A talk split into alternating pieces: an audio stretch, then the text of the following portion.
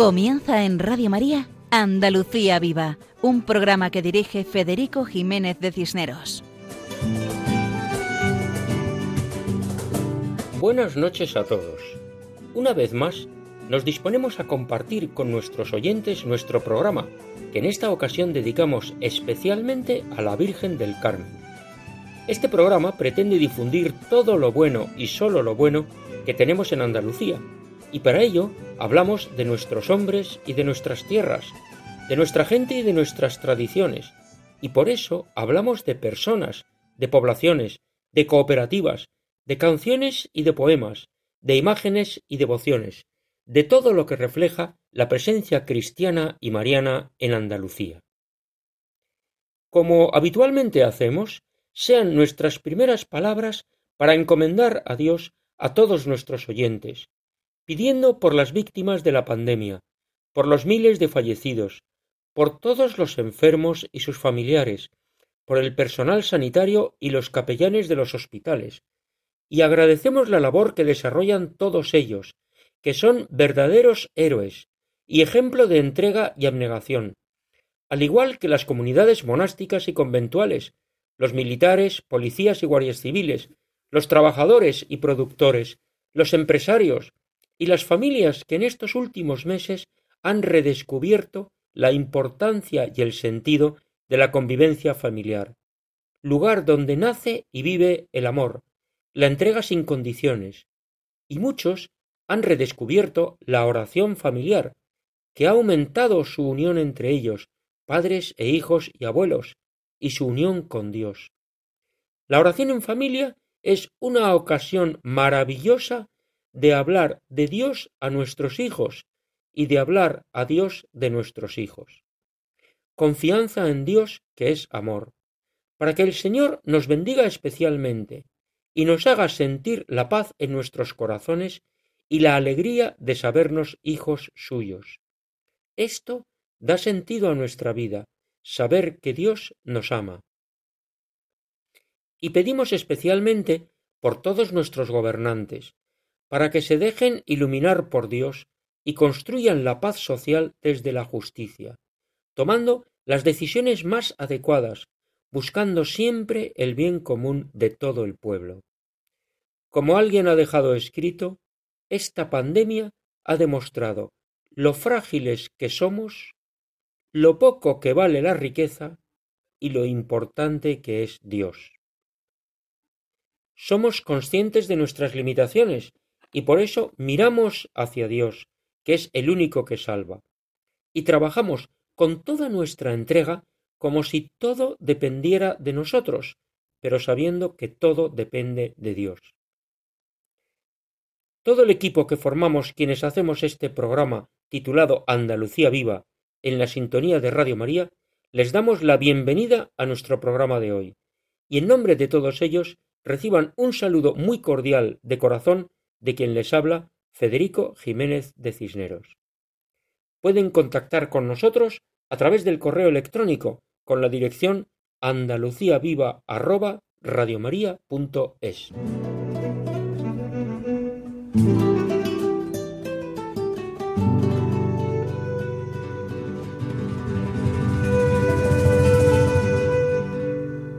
Comenzamos con un recorrido por las secciones que componen nuestro programa de hoy. En primer lugar, Mariano Muñoz y Lola Serrano nos hablan acerca de las imágenes principales de la Virgen del Carmen que se veneran en la ciudad de Sevilla, y escucharemos la Salve Marinera como canto oración muy popular dirigido a la Virgen del Carmen. Después pasamos a la sección con nombre propio, donde Juan Jurado nos hablará de la cooperativa olivarera de Nuestra Señora del Carmen en Hinojosa del Duque, diócesis y provincia de Córdoba. En la sección Nombres cristianos, Juan José Bartel nos acercará al municipio de Santa Ana la Real, en la diócesis y provincia de Huelva. Escucharemos un canto dedicado a la Virgen María, con la voz de Cecilia Esturi, del grupo Dileccio Dei. Pasaremos después a la sección Al otro lado del torno, donde Ismael Yebra nos hablará de los conventos carmelitas en Andalucía. En la sección de lo humano a lo divino, Paco Fabián nos ofrece la canción titulada Virgen India.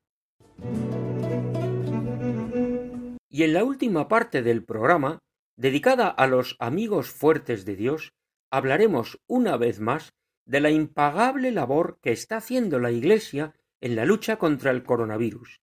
Esta noche hablaremos de la diócesis de Málaga, gracias a María José Navarro. Todo esto en nuestro programa de hoy, titulado Andalucía Viva, dentro de la programación de Radio María. Adelante, siempre adelante. Esta misma semana tenemos la gran fiesta de la Virgen del Carmen. Tradicionalmente se vincula a la gente del mar, pero también en el interior se tiene mucha devoción a esta advocación. Prueba de ello es la cantidad de imágenes que se veneran en los conventos, capillas e iglesias de la ciudad de Sevilla. Esta intervención la han preparado Mariano Muñoz Maestre y Lola Serrano. Escuchamos a Lola. El origen de esta advocación mariana se encuentra en Israel, en el Monte Carmelo en un lugar en el que se establecieron ermitaños. El primero de ellos fue el profeta Elías, que defendió en este lugar el culto al único y verdadero Dios.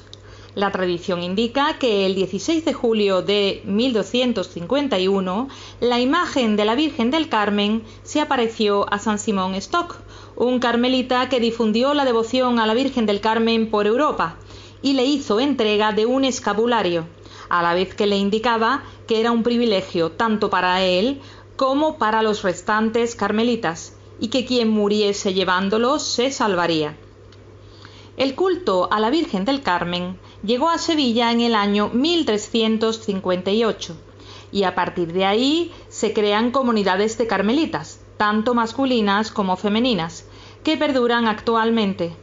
Pues en la capital andaluza hay comunidades masculinas que rinden culto a la Virgen del Carmen como los carmelitas calzados en su convento en la iglesia del Buen Suceso, los carmelitas descalzos en el convento del Santo Ángel y la rama femenina calzada en la calle de Santa Ana, en el barrio de San Lorenzo, y las carmelitas descalzas en el convento de San José del Carmen, popularmente conocido como las Teresas pues es fundación de Santa Teresa de Jesús y que está situado en el barrio de Santa Cruz. Son numerosas las imágenes de la Virgen del Carmen en las iglesias de la ciudad. De entre las más representativas destacaremos las siguientes. Comenzamos por la parroquia de San Lorenzo, donde encontramos una escultura de la Virgen del Carmen en alabastro, la más antigua de la ciudad fechada en el siglo XIV y procedente del primer convento carmelita. Pasamos en segundo lugar al convento de Santa Ana, de Madres Carmelitas Calzadas, donde existe una imagen atribuida a la Roldana procedente del antiguo convento de Belén. También hay otra imagen en la clausura, que puede verse en su fiesta. En tercer lugar, en la iglesia de San Vicente encontramos una imagen de la Virgen del Carmen con San Simón Stock. Procede del primer convento carmelita de la calle Baños. En cuarto lugar, en la iglesia de San Antonio Abad, iglesia de la Hermandad del Silencio, existe un retablo cerámico de la Virgen en el atrio de la misma. En quinto lugar, en la capilla del Carmen, situada en la calle Calatrava, hay una imagen de la Virgen del siglo XVIII. En sexto lugar, en la iglesia del Santo Ángel de los Padres Carmelitas Descalzos, la Virgen del Carmen preside el altar. Se trata de una obra de Cristóbal Ramos del año 1780. Es una obra de gran belleza, coronada canónicamente, aunque la Virgen que sale en procesión es otra que está situada al fondo de la nave de la epístola y es del siglo XVIII. En el Museo Mariano del Convento hay varias imágenes de esta advocación de gran calidad artística. En séptimo lugar, en la iglesia de San Andrés encontramos una imagen de la Virgen del Carmen del siglo XVII, perdón, XVIII, también de Cristóbal Ramos, como la que hay en la iglesia del Santo Ángel. De igual forma, en el convento de las Carmelitas Descalzas de San José del Carmen, las Teresas, veneran una imagen que se encuentra en la clausura. En noveno lugar, en la capillita de las gradas de la iglesia colegial del Salvador. En esta capilla hay una imagen de Cristóbal Ramos del siglo XVIII, como las de las iglesias de San Andrés y el Santo Ángel. En décimo lugar, en la parroquia de la Magdalena, encontramos una imagen del siglo XVII. Cruzando el río Guadalquivir se alza la capilla del Carmen del puente de Triana. En esta capilla se venera un cuadro de la Virgen. Su hermandad procesiona, sin embargo, otra imagen moderna, desde la parroquia de la O, en el mismo barrio. Y en la parroquia de Santa Ana, que es la iglesia principal en Triana, contamos con una imagen del siglo XVIII procedente del antiguo convento carmelita de los Remedios. Finalmente, en el Museo de Bellas Artes, considerada como la segunda pinacoteca española después del Museo del Prado, hay varios cuadros de la aparición de la Virgen a la comunidad y a San Bertoldo, que proceden del antiguo convento del Carmen.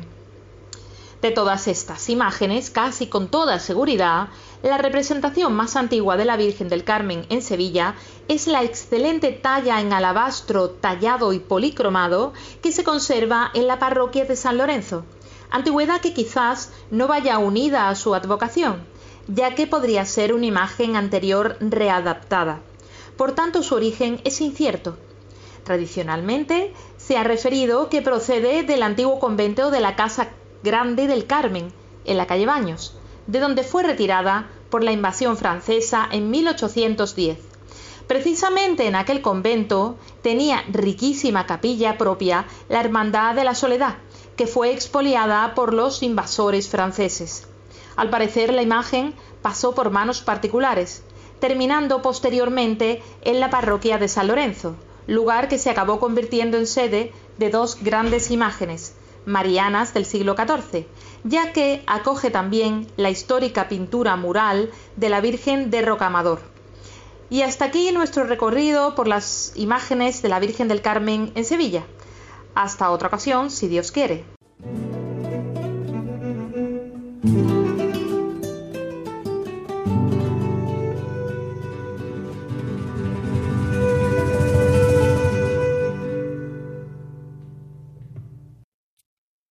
Agradecemos a Mariano Muñoz y a Lola Serrano su colaboración. Por tanto, hablar de la Virgen del Carmen en Sevilla es hablar de una devoción de gran arraigo popular y de importante presencia en muchas iglesias y conventos. Y, sobre todo, la gran devoción a la Virgen del Carmen se expresa en la imposición y el uso del escapulario, que está generalizado entre los sevillanos como igualmente está extendido entre todos los andaluces y los españoles es un signo más de la devoción mariana, característica de la religiosidad popular andaluza. Hay cantos que son muy conocidos, pero de autores que pasan casi desapercibidos.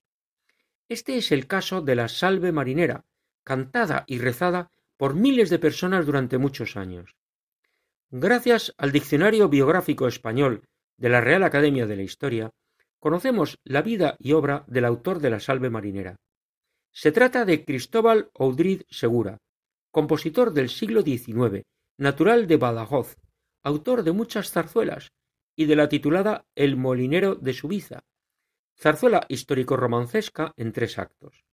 Ahí encontramos la conocida Salve Estrella de los Mares, plegaria coral a la Virgen que ha gozado de popularidad hasta nuestros días al ser adoptada por la Marina española como plegaria oficial a su patrona, la Virgen del Carmen.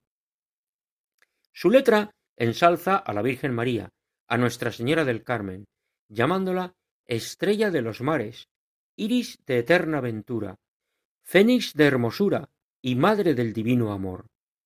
Y en este canto oración sus hijos devotos elevan su plegaria y su clamor, y repiten gozosos la palabra salve hasta diez veces. Escuchamos la salve marinera cantada por los marinos de la Armada Española.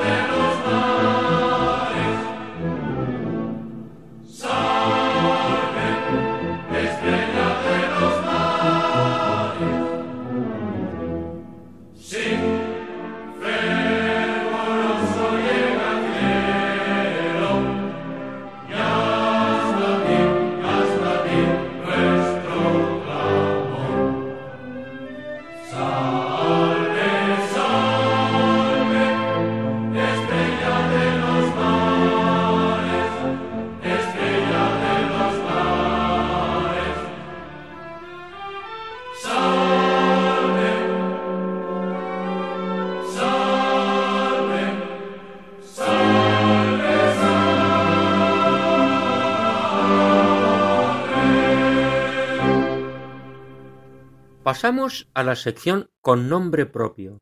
En esta ocasión, Juan Jurado Ballesta nos explica la cooperativa olivarera de Nuestra Señora del Carmen en Hinojosa del Duque. Adelante. Sociedad Cooperativa Andaluza Olivarera Nuestra Señora del Carmen de Hinojosa del Duque en la provincia de Córdoba. Hola amigos de Radio María. Hoy, en Andalucía Viva, en la sección con nombre propio, realizaremos una visita a la cooperativa olivarera Nuestra Señora del Carmen, en Hinojosa del Duque, de la provincia de Córdoba.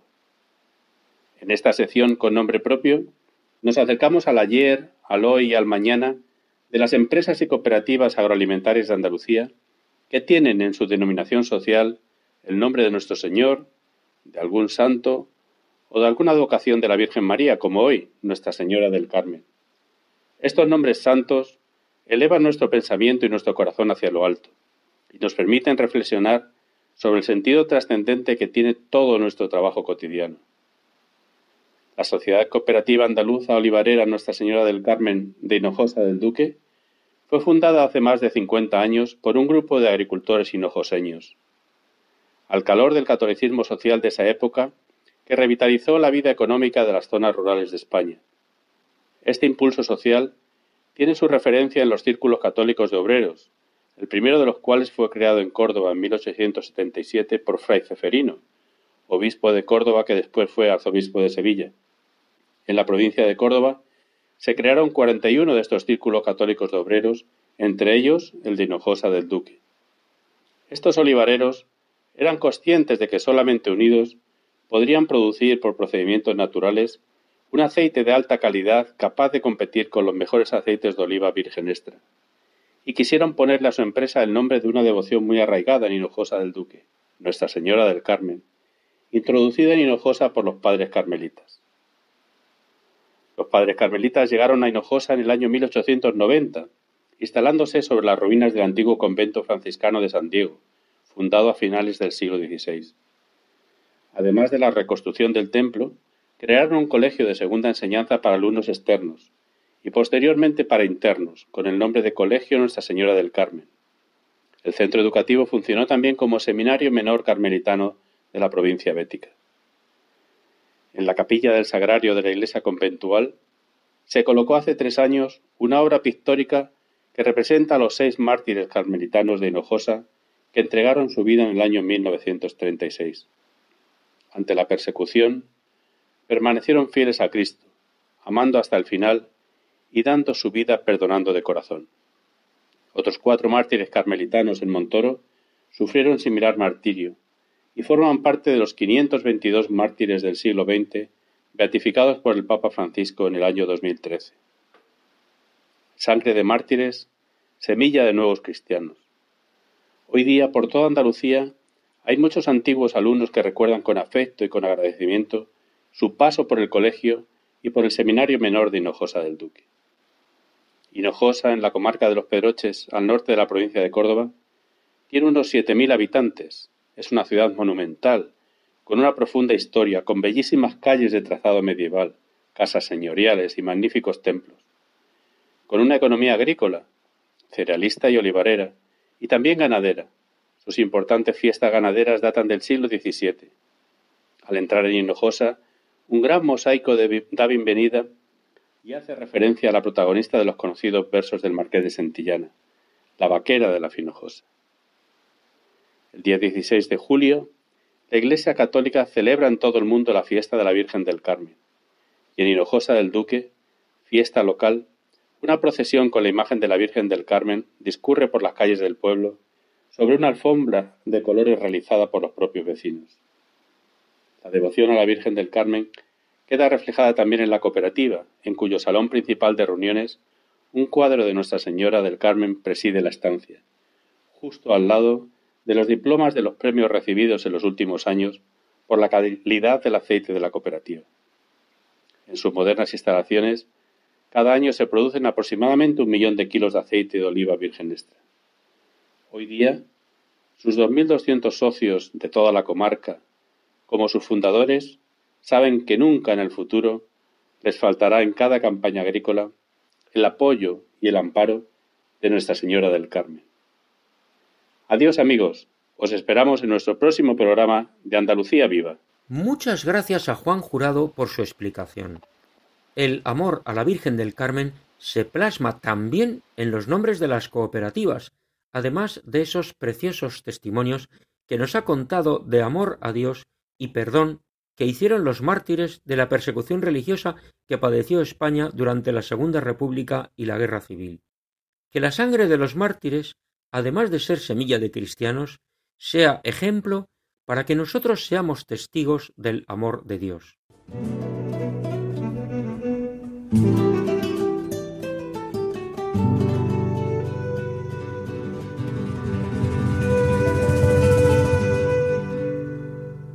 Pasamos a la sección Nombres cristianos, dedicada a las poblaciones y lugares andaluces que tienen nombre religioso. Juan José Bartel Romero nos acerca a la población de Santa Ana la Real, en la diócesis y provincia de Huelva. Adelante, Juan José. Hola, amigos de Radio María. Hoy nos acercamos a la localidad de Santa Ana la Real, perteneciente a la provincia y diócesis de Huelva. Es un municipio situado al sur del Parque Natural de la Sierra de Aracena y los Picos de Aroche, uno de los espacios protegidos más importantes de Andalucía y que se encuentra en Sierra Morena, con un paisaje precioso de pequeñas elevaciones y de esas con bosques de alcornoques, castaños y encinas, con numerosos arroyos. En toda esta zona, la civilización tartésica ha dejado muestras en las necrópolis, también pasaron por estas tierras los fenicios, los romanos, los visigodos y los musulmanes. Como la mayoría de los pueblos de la sierra, Santa Ana la Real se consolida durante la repoblación cristiana tras la Reconquista. A mediados del siglo XVI se produjo un aumento demográfico al colonizar estas tierras para aprovechar los recursos naturales que ofrecían. La historia de Santa Ana la Real está íntimamente ligada al Monaster La Real, a la que perteneció hasta 1751, en que fue declarada villa por el rey Fernando VI. En ese siglo XVIII se dio una época de esplendor debido al incremento demográfico, con aumento de nacimientos y disminución de defunciones, con la introducción de nuevos alimentos. Como consecuencia, se generalizó una intensa actividad hortofrutícola y un intercambio comercial con las localidades cercanas. El siglo XIX viene marcado por la repercusión de las epidemias de cólera de 1834 y 1854, que diezman a la población, y también por el éxodo de trabajadores hacia el Andévalo y la Sierra, debido a la intensa actividad minera que se produce a finales de siglo, provocando cambios en el modo de vida de los campesinos.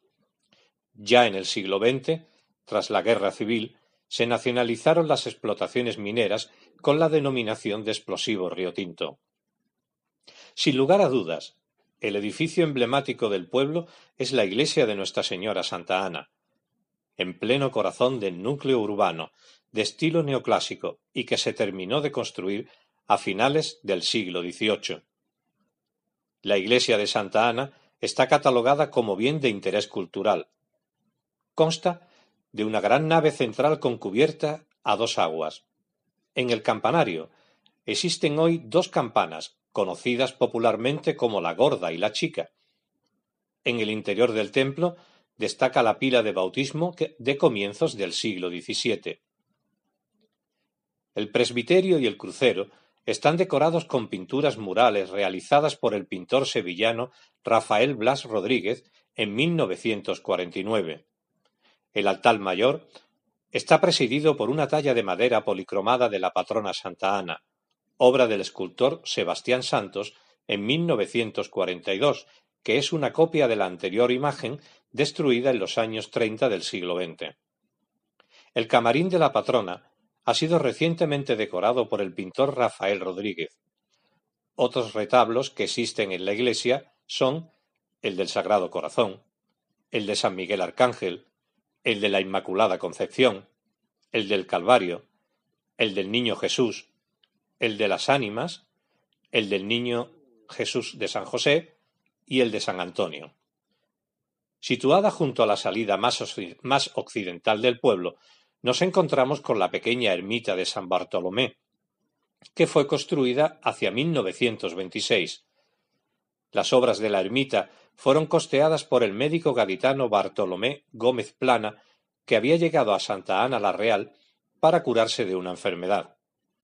Como señal de agradecimiento por la hospitalidad que le habían brindado el pueblo y por haber superado su dolencia, erigió esta ermita en honor al santo apóstol.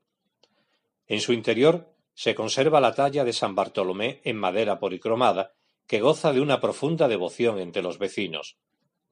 En el porche adosado a la fachada principal hay sendos bancos de mampostería, donde cada tarde, sobre todo en verano, acuden los santaneros y santaneras que van de paseo por la carretera. Entre sus fiestas destacan la Semana Santa, la Virgen de Fátima, el Corpus, San Juan Bautista y Santa Ana. En Semana Santa destaca el Domingo de Resurrección como fecha señalada. Los más pequeños hacen judas de ropa, de ropa vieja y paja a los que apalean en la plaza. Posteriormente, las familias se desplazan en grupo para comer en el campo con los conocidos bollos de Pascua. A primeros del mes de mayo se celebra en la corte de Santa Ana la romería en honor a Nuestra Señora de Fátima en el paraje conocido como La Morona. Santa Ana es uno de los pocos lugares que sigue celebrando la festividad del Corpus Christi en jueves. La gaita y el tamboril ponen la nota musical en la procesión del Santísimo, que, acompañado por la patrona santa y el niño Jesús, son llevados por las calles engalanadas con ramas de chopo y de castaño. La procesión hace varias paradas en los doseles, altares, preparados con esmero por los santaneras. Por la tarde tiene lugar la póstula, petición hecha de puerta en puerta para recaudar fondos para las fiestas patronales. La noche del 23 de junio, los jóvenes se reúnen en la Plaza de España para saltar las candelas de San Juan, popularmente Sanna, hechas con manzanilla silvestre. Este hecho se repite la noche del 28 de junio, las candelas de San Pedro, y en el que sólo cambia el combustible para las candelas, que en este caso es romero. Las fiestas patronales en honor a la patrona Santa Ana tienen lugar durante los días 24, 25 y 26 de julio. Están llenas de multitud de actos cargados de tradición y con un fuerte arraigo popular. Entre estos destacan el toro de los diputados, la subasta de la mesa, la ofrenda floral de la patrona a la patrona, sin olvidar las verbenas nocturnas en la Plaza de España. La corte es una pequeña pedanía situada al sur del municipio de Santa Ana la Real, su patrona es la Virgen del Rosario. Unos días antes de la festividad local, adelantada de octubre, se entonan por las calles de la aldea a las cinco de la madrugada una serie de cantos conocidos como las novenas. Las hermanas de la Virgen convocan a golpe de campana a todos los cortesanos ante la iglesia para iniciar el recorrido por la aldea. A través de sucesivas paradas se va procediendo a entonar las novenas en los lugares correspondientes. Y hasta aquí nuestro recorrido de hoy por la localidad de Santa Ana la Real. Hasta el próximo programa, amigos de Radio María. Agradecemos a Juan José Bartel su explicación de la localidad de Santa Ana la Real, en la diócesis y provincia de Huelva.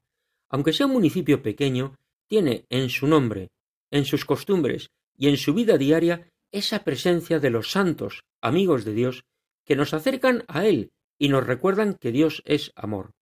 Todas esas devociones a Santa Ana, a San Bartolomé, a San Juan Bautista y, por supuesto, a San José, a la Virgen María en su advocación del Rosario de Fátima, son expresión de esa religiosidad popular que permanece entre los hombres y las tierras de Andalucía.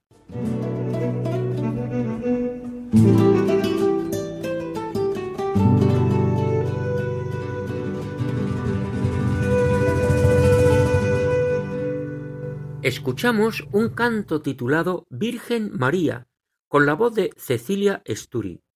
Pertenece al disco Batalla Espiritual, del grupo Dileccio Dei. En el disco leemos que las letras de las canciones son para ser oradas, y aconseja repetirlas a diario como ayuda en el combate espiritual. Es una forma de cantar rezando.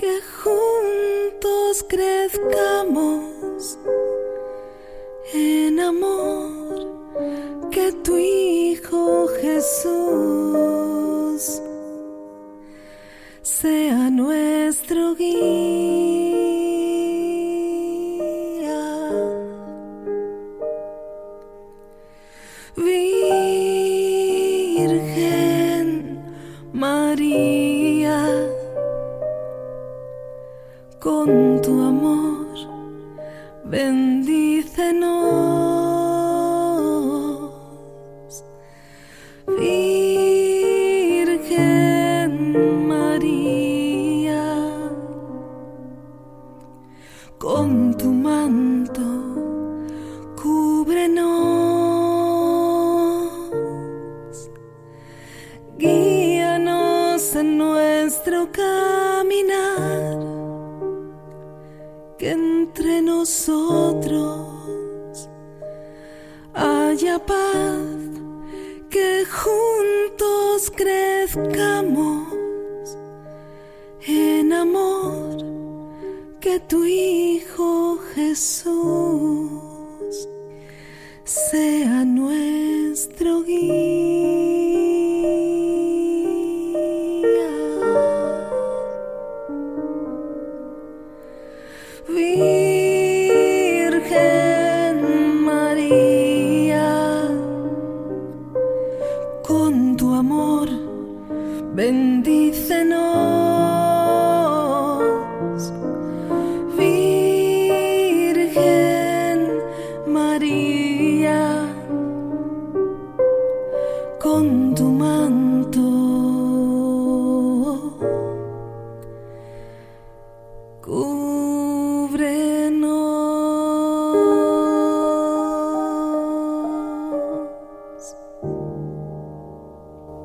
Agradecemos a Dileccio Dei su colaboración con la canción dedicada a la Virgen María y nos quedamos con esa petición a la Virgen que dice Con tu amor bendícenos. Que ella nos bendiga a todos y especialmente a nuestros oyentes.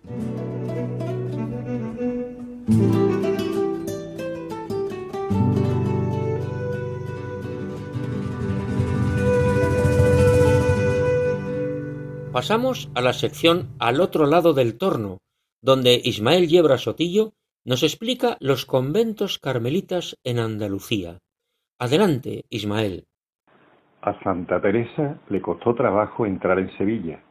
La mentalidad castellana de la Santa de Ávila chocó al principio con la forma de ser de los sevillanos, que por lo visto no es cosa nueva, mostraron una cierta reticencia ante los cambios y no le pusieron fácil la reforma carmelita y las nuevas fundaciones. El tesón especial de la santa y la auténtica faz de los sevillanos, que nada tiene que ver con las primeras impresiones, consiguieron que la huella de Santa Teresa quedara para siempre unida a la geografía de Sevilla y su provincia. Hermanados en la Federación Virgen del Carmen se encuentran 14 conventos repartidos por Andalucía, Extremadura y Tánger con la idea de vivir la unión espiritual y la ayuda fraterna entre las distintas comunidades. De todos ellos, desde la fundación de Beas de Segura en Jaén, la primera hecha por la propia Santa Teresa en Andalucía, el de más reciente fundación es el de San José, situado en la pujante y activa población de Dos Hermanas. Fue en agosto de 1956 cuando el cardenal Bueno Monreal autorizó su fundación, que se convertía así en el cuarto convento de Carmelitas Descalzas de la Archidiócesis de Sevilla. Se hacía así realidad la idea de doña Concepción Romero Díaz del Arco, condesa de Santa Teresa, que tras enviudar ingresó en las Teresas de Sevilla sin perder nunca de vista la idea de esta nueva fundación en una finca de su propiedad. No le fue fácil, como decimos a la Santa de Ávila, fundar en Sevilla. Su temperamento fuerte y su mentalidad castellana le hicieron chocar con una ciudad que en el siglo XVI estaba considerada como la urbe más importante de Europa, la nueva Roma triunfante en ánimo y grandeza, como la definió Cervantes, la gran Babilonia de España, según Góngora, esta Sevilla aparentemente imposible, como la definió el profesor Piñero, se convirtió en una ciudad que conservará para siempre la huella de Santa Teresa.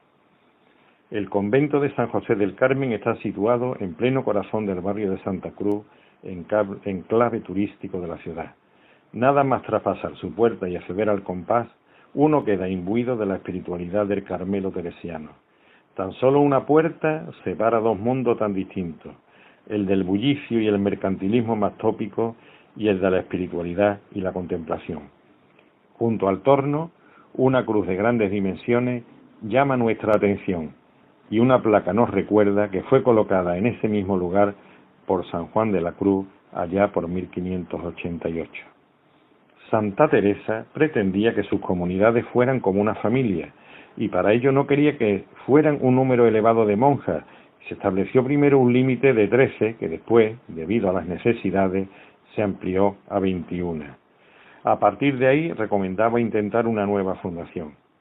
La comunidad actual de las Teresas, como cariñosamente son conocidas en Sevilla, está integrada por 17 monjas, 14 españolas, una argentina, una italiana y una japonesa. Cuando uno se acerca a ellas, lo primero que llama la atención es la edad joven de muchas de sus integrantes y la felicidad que expresan sus rostros. Dentro de las labores se encuadernan libros, siendo muy valoradas sus encuadernaciones artísticas. También hacen bordados de ornamentos litúrgicos, así como ajuares, toallas, mantelería y otros enseres. Los encargos se pueden concertar a través del torno al que se accede por la calle que lleva el nombre de la santa. Si a la santa andariega le ocupó más tiempo fundamentar en, fundar en Sevilla, no hay duda de que sus raíces fueron profundas y permanecen sus huellas totalmente vivas. En las Teresas se conserva el único retrato que se hizo a la santa en vida, obra de Fray Juan de la Miseria, también el manuscrito hológrafo de las moradas, la capa que portaba en el momento de su muerte en Alba de Tormes, un tambor usado por ella en las recreaciones y sobre todo una comunidad llena de vida interior que día a día nos demuestra que la Sevilla de Santa Teresa sí es posible y permanece desde hace siglos. Agradecemos a Ismael Yebra su colaboración. Gracias a él hemos conocido un poco más las fundaciones de conventos carmelitas en Andalucía hechas por Santa Teresa de Jesús, así como su huella y su permanencia. Seguidamente pasamos a la sección titulada De lo humano a lo divino, dedicada a la canción con mensaje. En esta ocasión escuchamos a Paco Fabián con una canción que fue muy conocida hace algunos años, como nos explica seguidamente Paco. La canción titulada Virgen India. Adelante.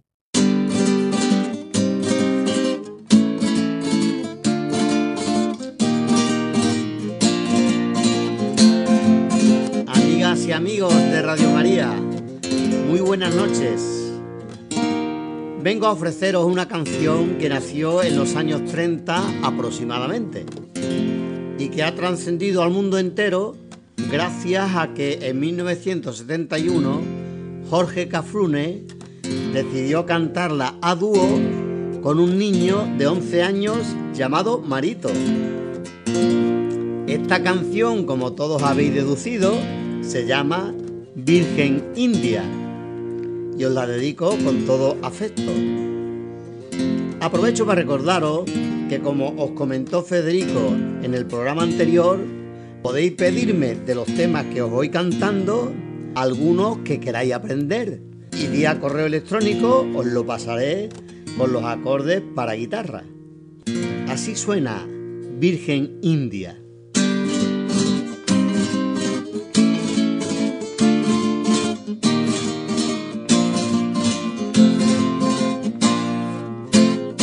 Virgen morenita, Virgen milagrosa, Virgen morenita, te elevo mi cantar. Son todos en el valle devotos de tu ruego, son todos peregrinos, señora del lugar.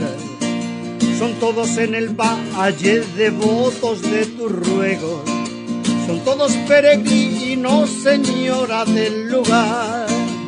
Virgen morenita, India fue tu cuna, porque en día tú naciste por la gracia de Dios.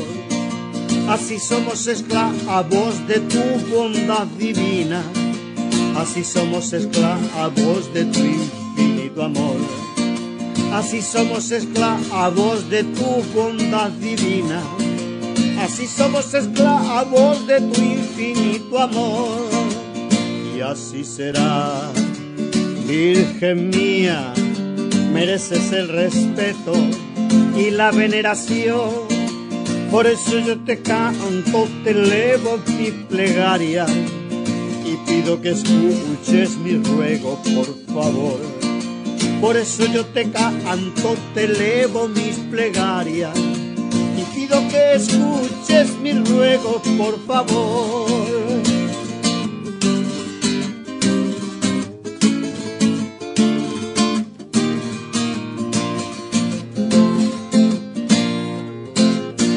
Morenita, Santa Inmaculada, Virgen morenita, Señora del lugar.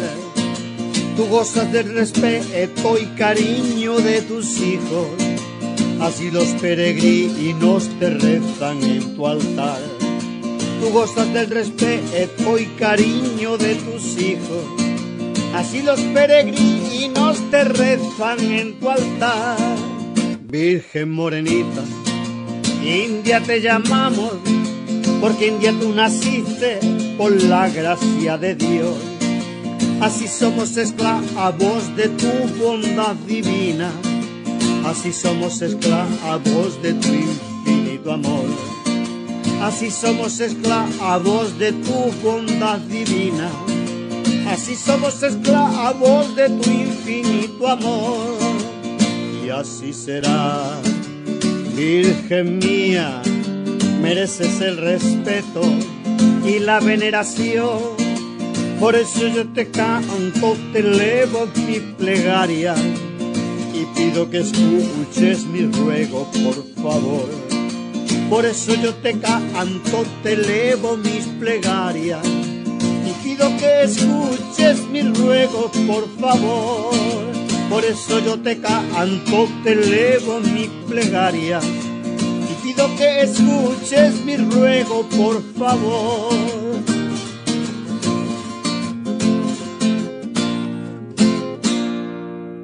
Gracias, Paco, por este precioso canto que tantos recuerdos trae a las personas que ya peinamos canas. Qué hermoso es escuchar esta canción dedicada a la Virgen Morenita, porque India fue tu cuna, Virgen milagrosa, santa, inmaculada, señora del lugar. Qué bello escuchar ese estribillo que nos recuerda su bondad divina y su infinito amor, y que merece el respeto y la veneración. Ella, que es mujer humana, pero que es la mujer más importante de la historia, la que aceptó ser madre de Dios. A ella elevamos nuestras plegarias y pedimos que escuche nuestros ruegos, por favor, y es cierto que goza del respeto y del cariño de sus hijos, porque además de ser madre de Dios por ser madre de Jesucristo, el mismo Cristo en la cruz encomendó a todos los hombres a su maternal cuidado. Por eso goza del respeto y cariño de sus hijos, pues los hijos sólo podemos hablar bien de nuestra madre. Nadie que quiera ser buen hijo habla mal de su madre. Y hablar bien de nuestra madre significa procurar corresponder a su amor, obedeciendo y agradando en todo. Muchas gracias, Paco, y hasta la próxima ocasión, si Dios quiere.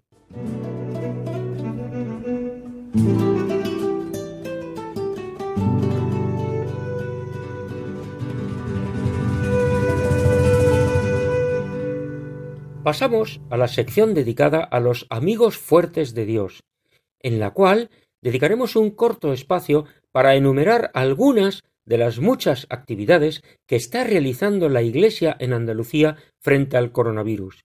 Actividades que reflejan la labor eficaz, real, aunque callada y silenciosa, por aquello de que el bien no hace ruido y el ruido no hace bien.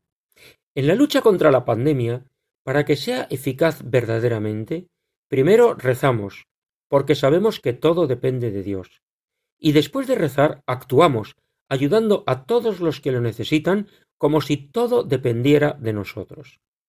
En esta ocasión contamos lo que está pasando en la diócesis de Málaga, las actividades que pueden consultarse en las páginas web de la Conferencia Episcopal Española y de la propia diócesis. Contamos con la colaboración de María José Navarro. Buenas noches.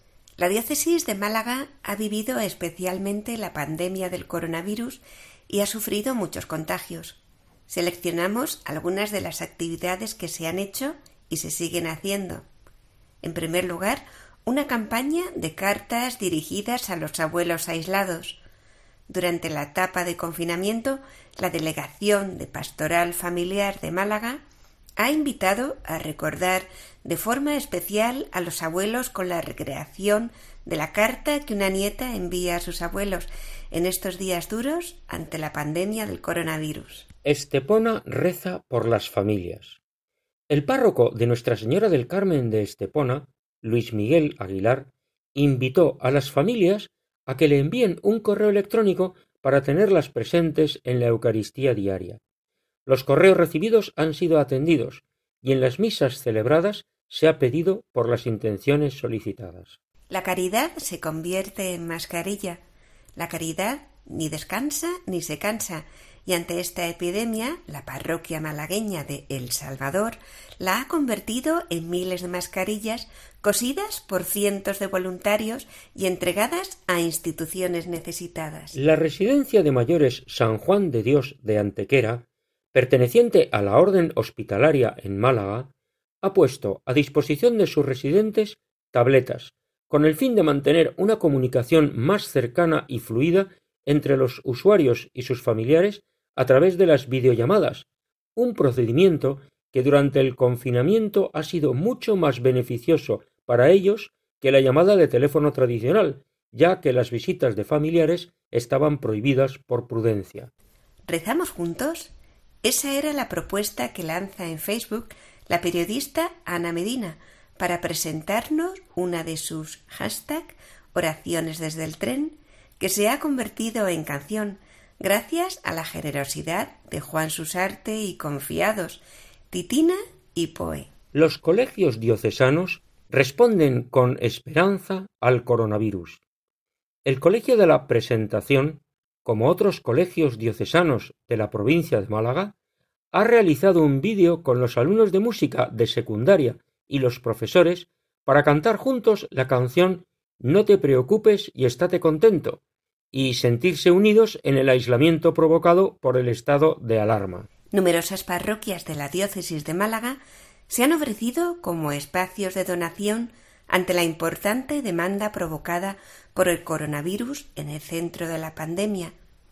El Centro de Transfusión, Tejidos y Células de Málaga afirma que son numerosas las parroquias de la diócesis de Málaga que en estos días están prestando sus instalaciones para las donaciones de sangre que tanta falta hacen. El Obispado de Málaga, a través del Cabildo Catedralicio, aportó cien mil euros al ayuntamiento para recursos extraordinarios de atención y acogida dirigidos a personas sin hogar. Este donativo ha sido agradecido por Francisco de la Torre, alcalde de Málaga, que ha reconocido públicamente la ayuda prestada por la Iglesia para hacer frente a la pandemia. La Cofradía del Sagrado Descendimiento de nuestro Señor Jesucristo, Nuestra Señora del Santo Sudario y María Santísima de las Angustias, cuya sede está en la Malagueta, continúa con su campaña solidaria Ayúdanos a ayudar, ofreciendo atención y entrega a las personas y entidades que más lo necesitan. Desde que comenzó la pandemia del COVID-19, vienen actuando en tres frentes asistenciales. Primero, compra semanal de alimentos frescos y productos de limpieza e higiene básicos destinados a la Casa del Sagrado Corazón, conocida popularmente como el Cotolengo.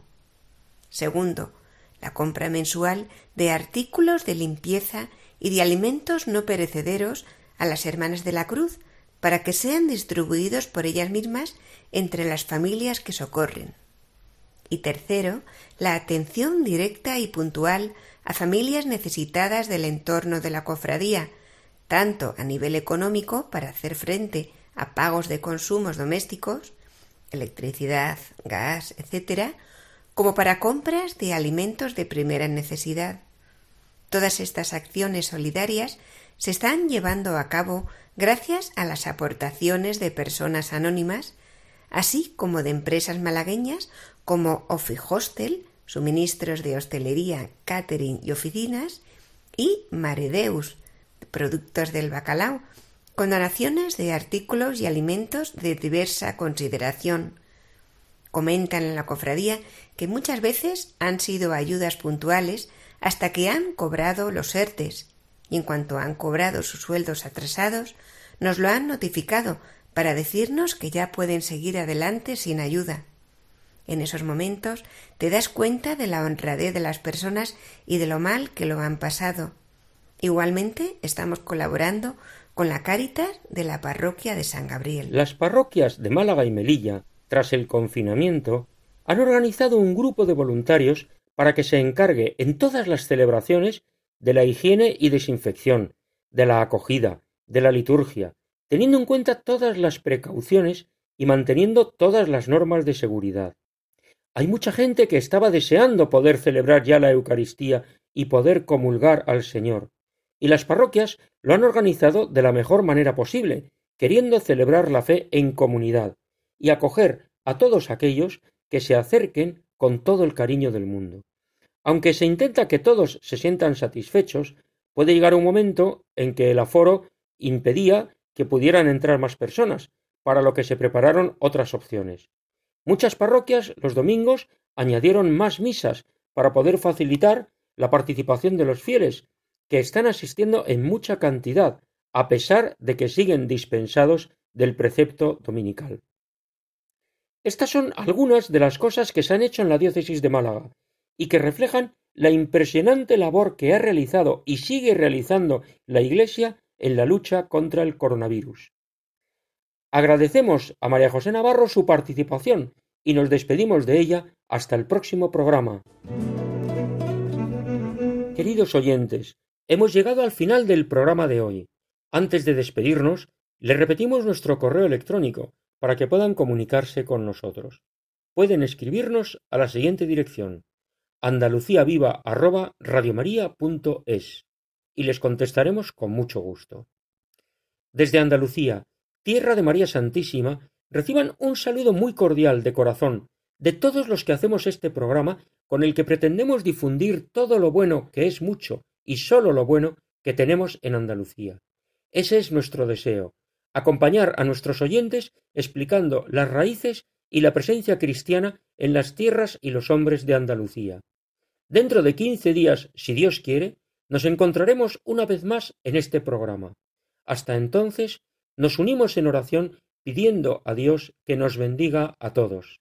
Y aprovechamos para invitar a todos nuestros oyentes a que continúen con la sintonía de Radio María. Muchas gracias y buenas noches.